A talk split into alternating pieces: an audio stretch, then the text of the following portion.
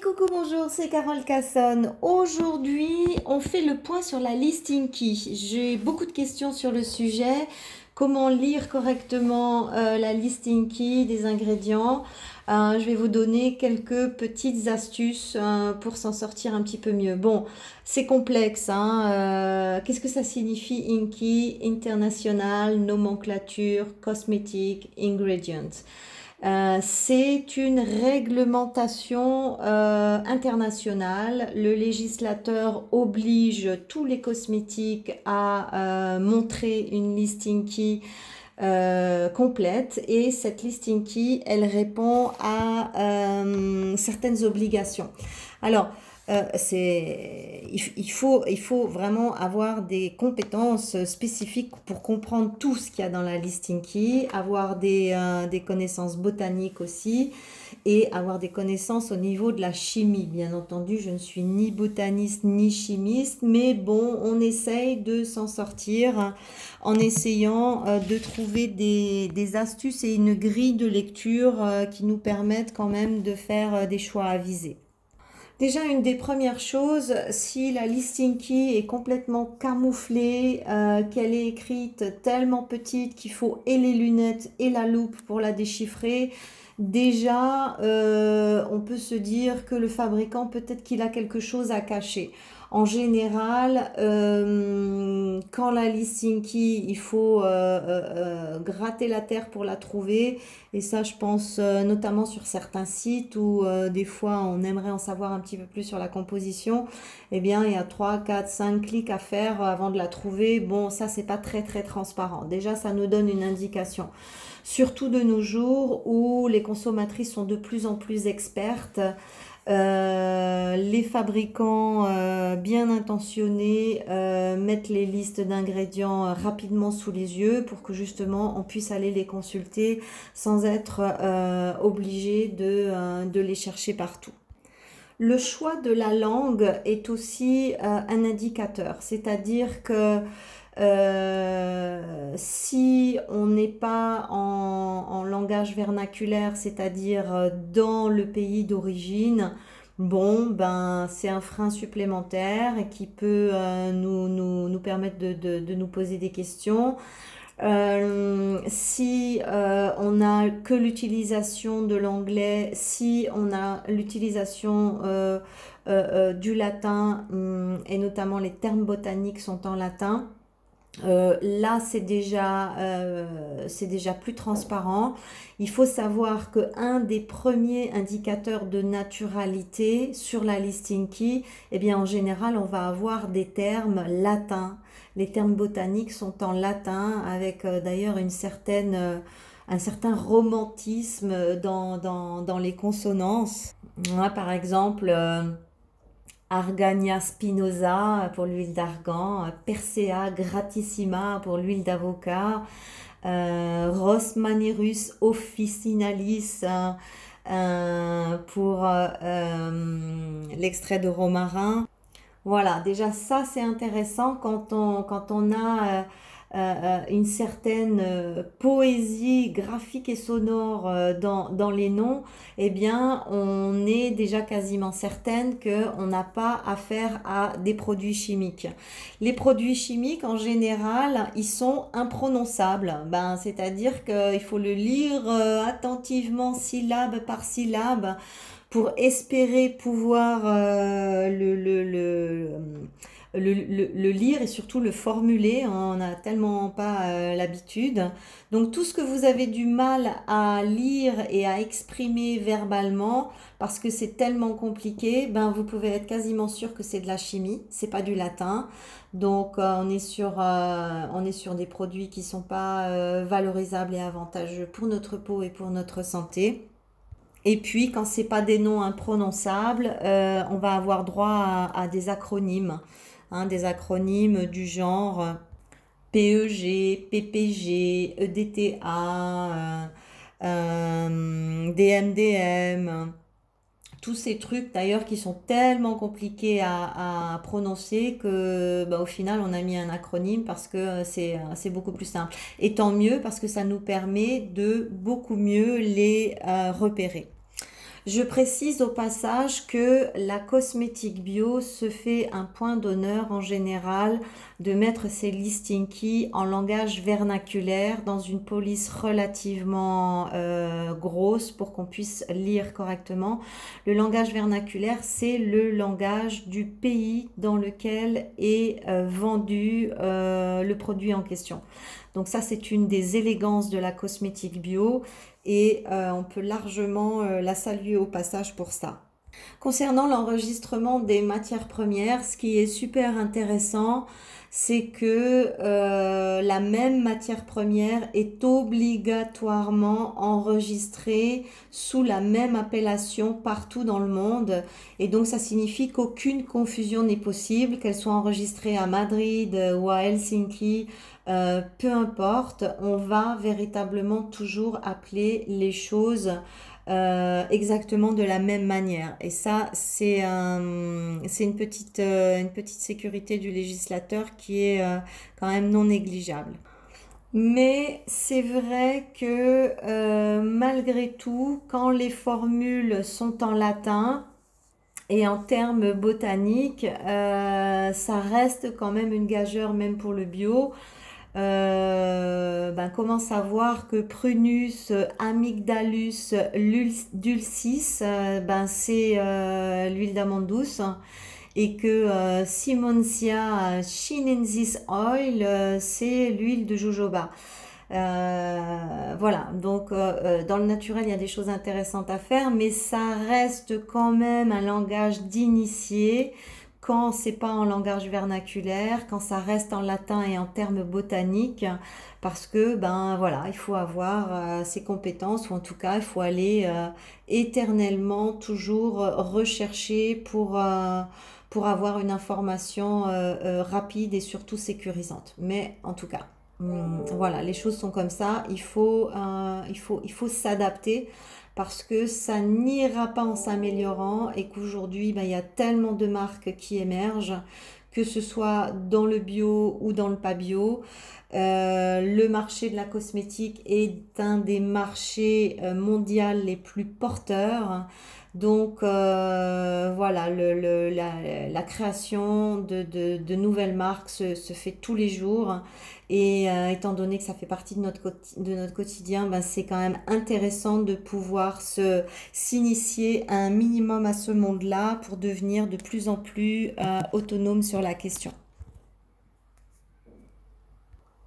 Alors, revenons à notre listing key. Alors, la première chose qu'il faut savoir, c'est que la listing key a une obligation législative, c'est-à-dire qu'elle doit présenter les ingrédients dans un ordre décroissant, c'est-à-dire de l'ingrédient le plus volumineux à l'ingrédient le moins volumineux. Et ça, c'est une obligation. Si c'est pas fait, c'est un produit qui est, euh, hors la loi. En général, euh, en général, c'est appliqué. Alors, on note cependant que les 5-6 premiers ingrédients sont tellement volumineux que on peut dire qu'ils constituent, selon les formules, entre 90 et 95% du produit. Donc, euh, on comprendra aisément que, en général, le premier ingrédient, notamment sur la cosmétique blanche, c'est-à-dire tous les produits qui ont été formulés euh, à base d'eau, eh bien, en général, on va avoir en tout premier ingrédient eau ou alors en latin aqua. Euh, et ça, ben, en général, c'est une bonne nouvelle qui est en tout premier de l'eau plutôt que du paraffinium liquidium.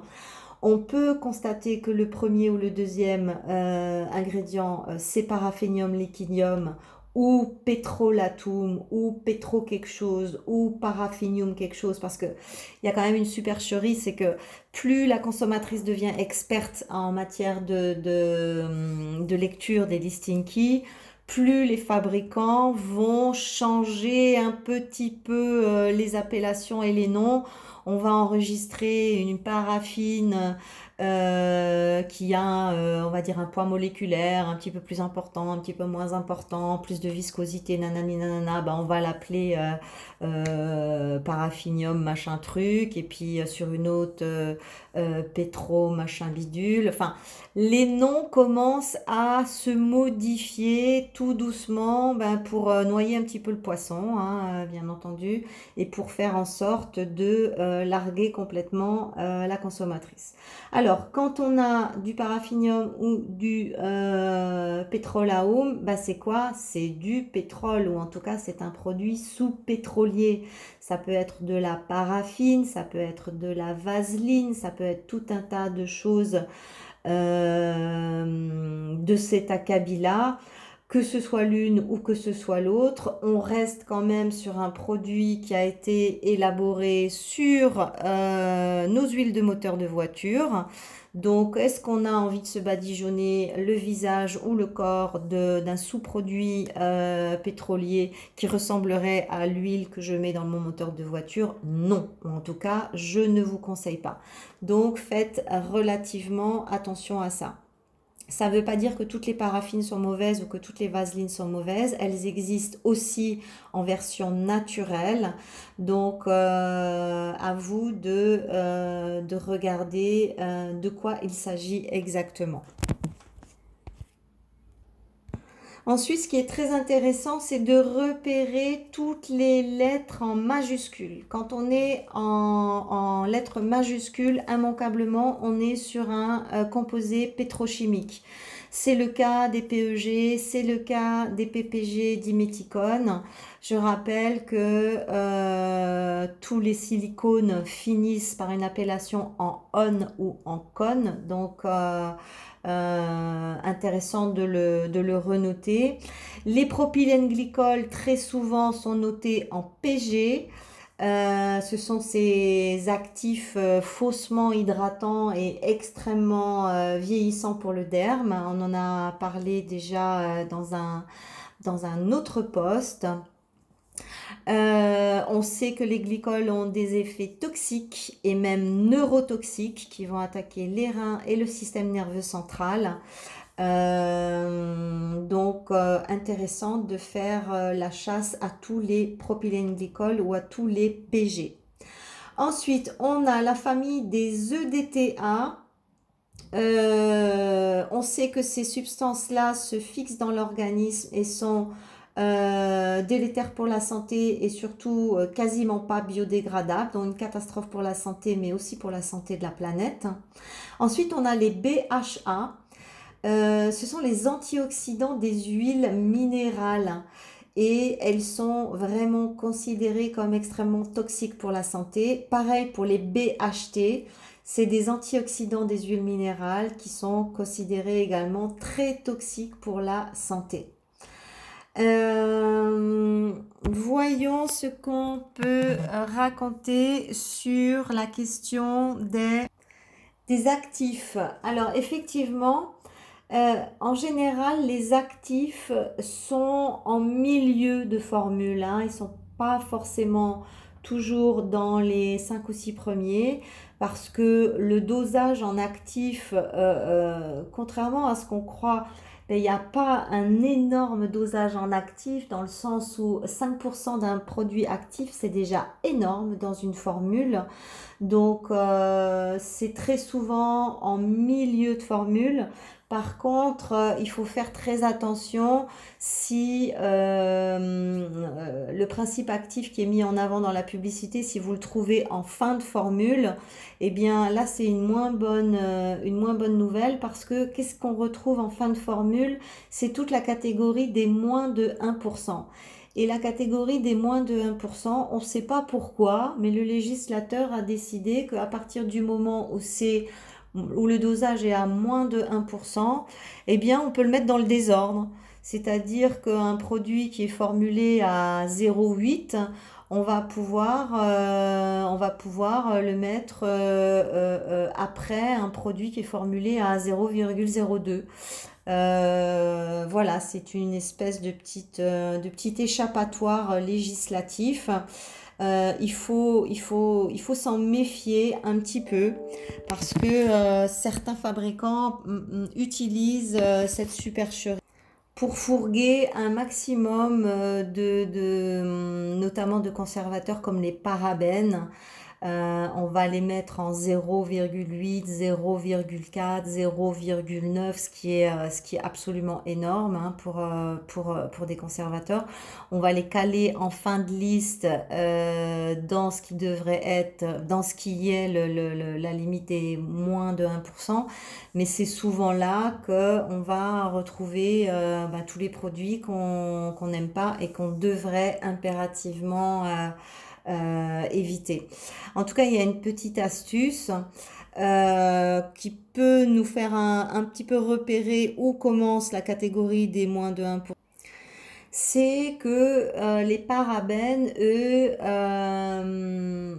ont, été ont, une limite réglementaire qui ne peut pas normalement excéder les 0,8%. Et en général, euh, quand on commence à annoncer euh, les parabènes ou euh, les phénoxyéthanols, le phénoxyéthanol, là on, est même sur une autorisation limitée à 1%, ce qui est complètement aberrant parce qu'on sait très bien que le phénoxyéthanol est un grand perturbateur endocrinien, très nocif sur le fœtus et qu'il est reprotoxique. Donc voilà, je ne comprends pas comment un phénoxyéthanol peut être autorisé à 1% dans une formule. Mais bon, voilà, c'est euh, l'aberration législative. Il faut savoir que la législation sur les cosmétiques est un véritable gruyère et que euh, en fait les fabricants peuvent quasiment quasiment faire n'importe quoi.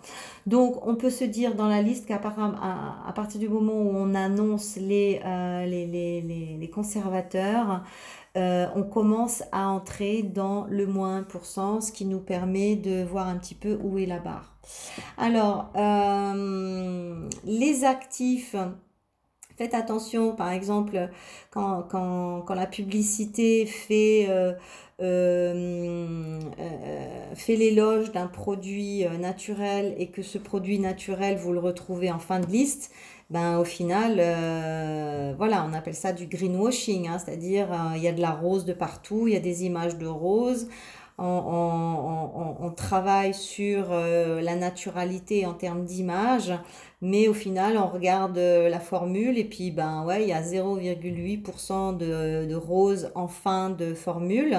Et puis tout le reste, c'est de la chimie, mais le produit utilise euh, le nom de la rose, euh, la publicité ne parle que de rose, ne montre que des roses, puis au final on est sur un produit qui est quasiment 100%, euh, 100% chimique. Donc on fait aussi très attention au ça c'est important.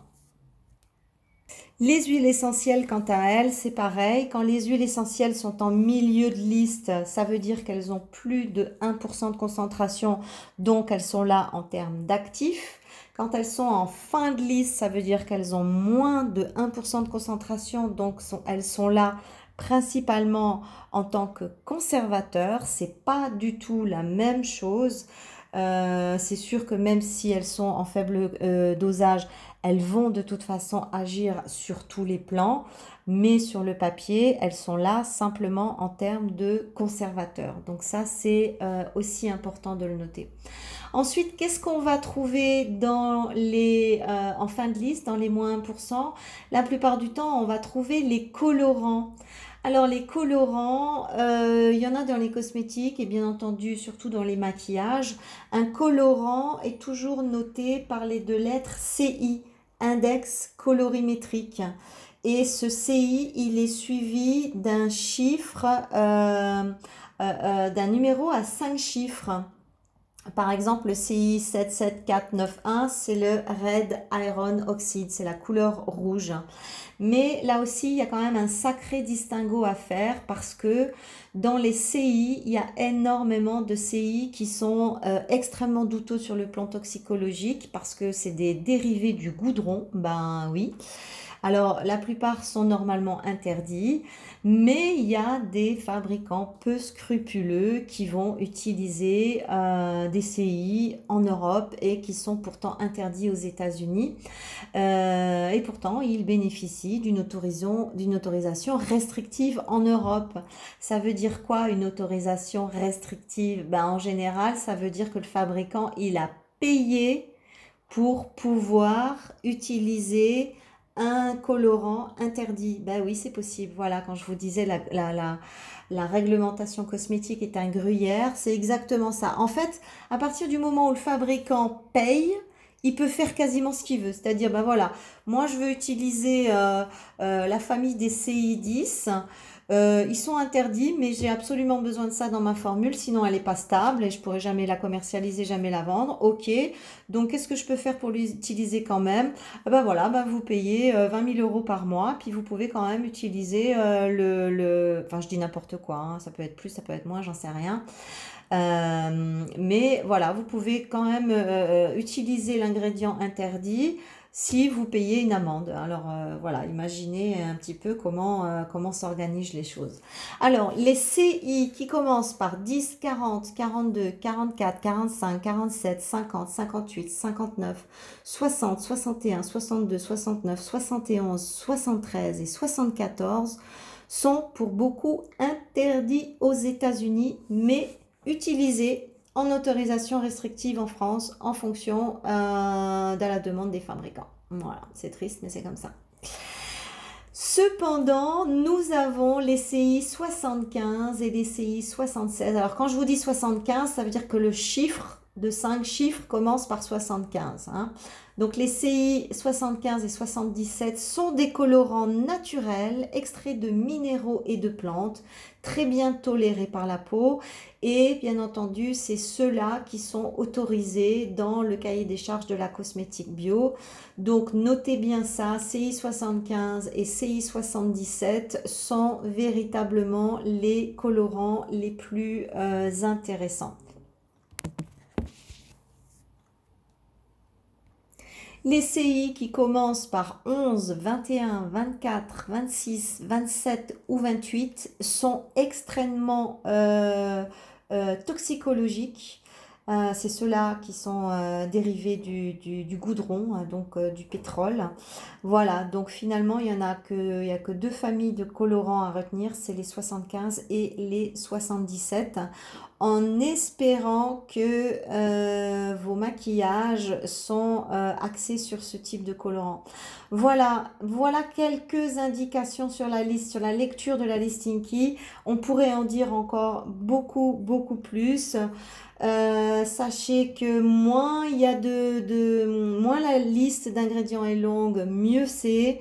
C'est la raison pour laquelle je me tourne euh, depuis, euh, depuis euh, très très longtemps déjà plutôt vers les huiles, plutôt vers les sérums et que je, j'essaye de choisir dans le bio des crèmes qui n'ont pas 150, 150 composants. la composition, c'est, quelque, c'est, un job. Tout le monde n'est pas capable de faire des belles compositions. Euh, la formulation naturelle est, une expertise euh, à part entière. Donc, euh, ben voilà, allons vers le plus simple, ce sera le mieux. En tout cas, moi, c'est ma philosophie. Vive les huiles, vive les ingrédients que Mère Nature concocte particulièrement pour ses filles. Et faisons honneur à, notre, à notre condition humaine, à notre condition naturelle en lui offrant du vivant, une molécule vivante ne peut entrer en contact avec notre, notre euh, euh, peau qui est elle aussi vivante. Euh, le vivant comprend le vivant, donc il se passe quelque chose, il y a une communication possible. Quand on est sur des produits tout chimiques ou moitié chimiques ou un tiers chimique, il y a toujours une part de communication qui est impossible. C'est une molécule morte inerte, qui ne porte pas la vie, qui n'a aucune programmation liée à la vie elle-même, et donc elle ne peut aller induire que les leurs de la technologie, que les leurs de la chimie, qui au final font énormément de dégâts, surtout à moyen et à long terme. Je me souviens, euh, il y a euh, une, vingtaine d'années, quand j'ai eu euh, pour la première fois de ma vie un ordinateur dans les mains, j'étais complètement hallucinée de voir qu'il suffisait de taper un mot pour trouver des trucs sur, sur Google. Et à l'époque, je cherchais la vérité sur les cosmétiques, c'est-à-dire c'est quoi, c'est quoi ça, c'est qu'est-ce qu'il y a là, qu'est-ce que ça veut dire? Parce que vous savez quand on travaille dans la beauté et, et, et notamment en parfumerie, ben on, nous faisait à l'époque des, belles et grandes formations et on nous donnait des noms euh, à coucher dehors et on nous disait euh, ce que c'était formidable. Mais on n'avait aucun moyen de vérifier, on n'avait aucune ressource pour euh, savoir exactement, pour avoir de l'info. Et Internet nous a permis ça, Dieu soit loué. Et une de mes premières recherches, a été vraiment ça, cosmétique, cosmétique chimique, cosmétique ingredient. Et j'ai eu l'immense surprise de tomber à l'époque sur, un, sur une étude, euh, maintenant je sais plus si c'était japonais ou coréenne, et euh, c'était une étude sur 20 ans, parce que euh, qu'est-ce qui est, qu'est-ce qui est, qu'est-ce qui est intéressant ben, dans, dans, un cosmétique, c'est que, ben oui, si on voulait les tester véritablement, euh, de manière sérieuse et profonde, en, voulant vraiment euh, euh, prouver l'innocuité du produit, eh bien, on devrait tester un cosmétique sur 20 ans pour savoir exactement si j'utilise ce produit-là tous les jours de ma vie pendant X années. Est-ce que j'en retrouve des traces par-ci, par-là? Et en fait, il n'y a que les Asiatiques qui ont fait ce type de, de démarche. D'ailleurs, de nos jours, qui paierait une telle étude? Certainement pas L'Oréal.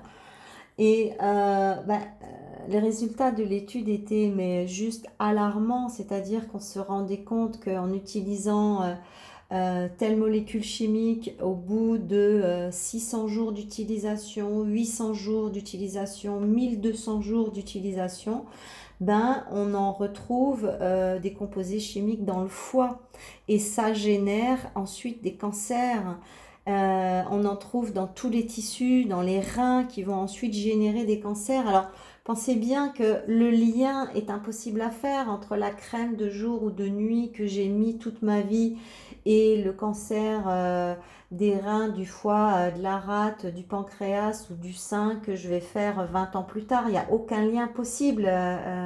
on ne peut pas faire le lien. Mais cette étude faisait des liens très intéressants. Et euh, c'est ce qui m'a, ce qui m'a, on va dire, motivé à, un très très jeune âge d'ailleurs à euh, larguer la cosmétique trop conventionnelle et à euh, ouvrir cette voie holistique que j'ai ouverte depuis une vingtaine d'années. Et, à comprendre que ben, les cosmétiques c'est la nourriture de la peau. Donc on peut pas se permettre on peut pas se permettre de mettre n'importe quoi. La noisette de crème que vous prenez elle va où? Elle va où? Non mais quand vous avez fini votre pot de crème, il est passé où au final? Ben, Il est passé dans votre corps, il est passé dans tous les tissus, il est passé dans votre sang. Parce qu'il y a quand même un secret de polychinelle extraordinaire hein, d'un point de vue de la cosmétique, c'est que ben, théoriquement, le législateur, il nous dit quoi? Il nous dit, attention, tout produit qui passe la barrière cutanée, est considéré comme un médicament et fait l'objet d'une AMM et doit faire l'objet d'une AMM, c'est-à-dire d'une autorisation de mise sur le marché. OK? Donc c'est le cas pour la plupart des médicaments et pour la plupart des produits vendus euh, en pharmacie. Mais qu'en est-il des cosmétiques, chers législateurs? Parce que, bien entendu, que le cosmétique passe la barrière cutanée, mais quand on va voir la définition véritablement du, du, euh, euh, d'un cosmétique d'un point de vue législatif, on dit qu'il ne passe pas la barrière cutanée. Et c'est pour ça qu'il n'est pas soumis à une exigence folle. Et c'est pour ça qu'il n'est pas soumis à une AMM. Parce que sinon, il faudrait faire des études de dingue qui coûteraient euh, euh, la peau des fesses à chaque fois qu'on veut sortir euh, un cosmétique. Et bien entendu, personne ne le ferait. Et donc, c'est un marché qui serait très limité. Peut-être que ça serait une bonne chose et qu'on achèterait moins de cacouilles.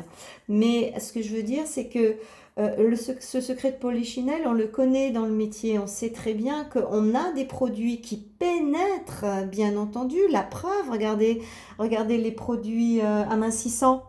Et comment que ça, passe la barrière cutanée? Ça va jusque dans euh, dans l'hypoderme, c'est-à-dire ça passe la barrière, la jonction dermo-épidermique pour aller dans le derme. Ça traverse toute l'épaisseur du derme et ça va dans l'hypoderme parce que les nodules graisseux, ils sont où? Ben, Ils sont dans la troisième couche, dans la couche la plus profonde, dans l'hypoderme. Donc vous voyez à quel point voilà, on, prend la consommatrice pour, euh, pour une idiote. Hein. Ben voilà, alors à nous de sortir de, de ce carcan euh, et de s'informer et de se rendre compte que on ne peut pas mettre n'importe quoi sur la peau, que tout a une incidence, que tout va aller dans tout et qu'on retrouve même des traces de cosmétiques, d'ingrédients cosmétiques euh, dans le sang. Hein, et, c'est notamment euh, le cas des huiles essentielles. Alors même si les huiles essentielles, c'est quand même un cas à part, hein, une huile essentielle n'est pas un produit cosmétique, hein, c'est un produit thérapeutique qu'on utilise aussi dans les cosmétiques. Mais aujourd'hui, on sait très bien, vous, appliquez une huile essentielle sur la peau, euh, quelques minutes plus tard, elle est déjà dans le sang. Hein. Euh, là, on, est quasiment dans, la capacité transdermique. Donc voilà, tout ça pour dire, euh, mes chers amis, faites attention à vos peaux d'amour, ne mettez pas n'importe quoi. S'il vous reste des produits chimiques, cheveux, euh, visage, corps, jetez-les à la poubelle. C'est un cadeau que vous allez vous faire. Si vous vouliez en racheter, n'en rachetez pas. Allez vers la cosmétique bio. Oui, tout n'est pas bien dans le bio. Oui, il y a des marques euh, qui, servent à rien. Euh, oui, il y a des formulations qui sont tellement basiques qu'elles qu'elles feraient bien de ne pas exister parce qu'elles n'apportent rien au secteur. Euh, mais c'est quand même mieux que de se mettre des abominations sur la peau et sur le visage. Euh, faites la transition cosmétique bio le plus rapidement possible. Euh, même en maquillage, la transition aujourd'hui est possible. On a des belles propositions en maquillage bio et on en aura de plus en plus parce que c'est un secteur qui a moins de 10 ans, qui est tout nouveau et qui ne demande qu'à se développer. Donc, euh, bio, ça veut dire quoi? Ne l'oublions pas, ça veut dire vie. Donc, euh, mettons du bio sur notre vie et mettons de la vie dans le bio. Voilà, à tout bientôt. Si vous êtes sur le canal, je vous embrasse. Si vous n'y êtes pas encore, envoyez-moi votre nom et votre prénom au 0033 75 68 477 47 et rejoignez-moi pour des échanges, pour des questions-réponses et pour tout un tas euh, de trucs entre filles. Voilà, à tout bientôt. Bye bye bye.